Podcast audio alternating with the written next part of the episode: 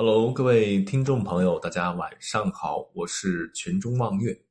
今天我们聊一聊太平军被清军围困，他们是如何解决城内粮食短缺的问题呢？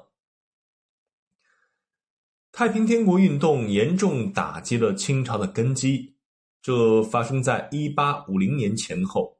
这个时间正是清朝遭遇第一次鸦片战争。国之根本还没有从这里面缓过来，就又来了这么一起风靡全国的运动，直接让清政府无力还手。所以在前期太平天国节节胜利，早一八五三年的时候，洪秀全没有趁着这种胜利的局势乘胜追击，反而以天津为都，过起了奢侈逍遥的生活。再说，现在城内大概有四十到四十五万人口需要粮食，城外的粮食又运不进来，所以这个时候，李秀成劝天王洪秀全突围离开天津，认为只要天王还在，太平军就可以再次壮大起力量。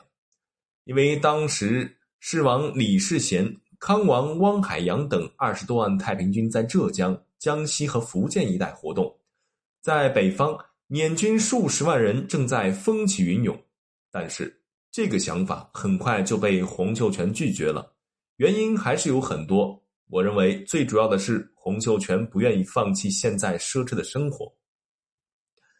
为了解决城内粮食短缺，洪秀全用了这个极端的方法，他将没有战斗力并且年龄超过五十岁的女子全部赶出城去。城内年轻的女子分配给太平军的男子，让这些男子来自己解决他们的粮食问题。这些女人也知道，如果被分配给太平军男子，那自己的命运就完全交给他们了。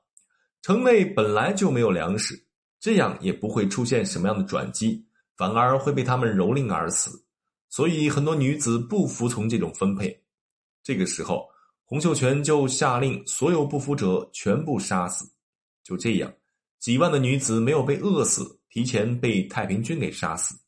这种办法确实一时解决了粮食短缺的问题，但是这也只是一时的，城破是迟早的事情。而洪秀全也在吃了几个月的野草后去世。